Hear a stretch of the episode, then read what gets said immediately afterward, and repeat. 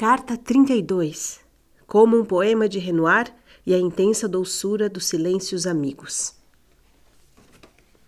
Minha querida Raquel, loucura é coisa de doido.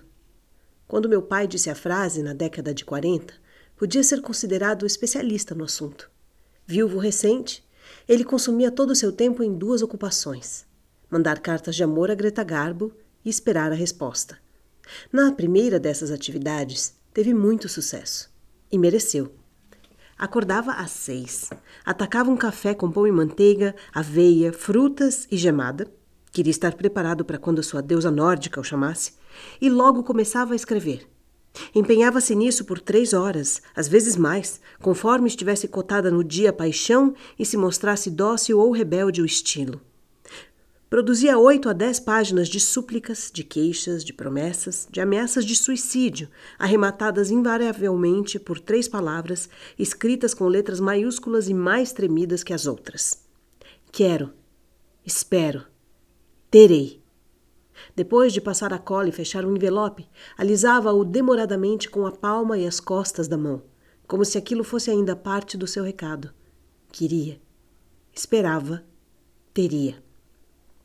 Almoçava com a disposição de quem havia cumprido metade do seu dia e, mal saía da mesa, levava sua cadeira para a varanda. Estava pronto para sua segunda atividade. O carteiro nunca chegava antes das quatro, quando vinha, mas já a uma meu pai montava guarda. Durante anos viveu assim, mandando diariamente uma carta e esperando uma que nunca recebeu. Uma vez meu tio lhe disse que aquilo era loucura. Ele respondeu: Loucura é coisa de doido. E eu não sou doido, sou um sonhador. Na tarde em que morreu, quando o padre que veio para Extrema-Unção tocou a campainha, ele ainda se agitou e conseguiu perguntar: Será o carteiro? Toda vez que contava a romanesca viuvez do irmão, meu tio julgava pelo código antigo e aplicava a sentença sumária: loucura.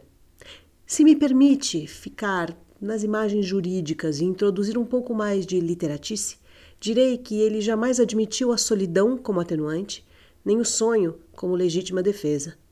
E antes que tudo enverede pelo habeas corpus ou pelo sursis e estas linhas acabem sob júdice, já é hora de confessar que, embora possivelmente simpático, meu pai obcecado por Greta Garbo é uma invenção minha. É apenas força ou fraqueza de expressão. Foi meu jeito de fazer o que, na realidade, eu queria desde as primeiras palavras, lá no início. Dizer obrigado a Raquel Silveira Ripani, pelas manhãs de domingo e também pelas tardes de sábado, por essas horas que não cabem na escassa forma das palavras.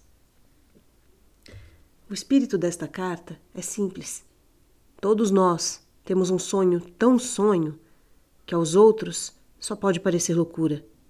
Escrevemos diariamente uma carta a Greta Garbo, colocamos com carinho o selo, alisamos o envelope e o levamos ao correio, com nossa mão e nossa esperança. Riem de nós, mas permanecemos firmes, esperando o carteiro. Pode ser hoje. Para a maioria, a resposta não chega nunca. Para alguns, ela pode tardar, mas não falha. Quando um desses prova que era sonho sua loucura, Ficamos mais atentos aos passos na rua e ao toque da campainha. Há de ser hoje. Obrigado, Raquel. Renatinho, with love.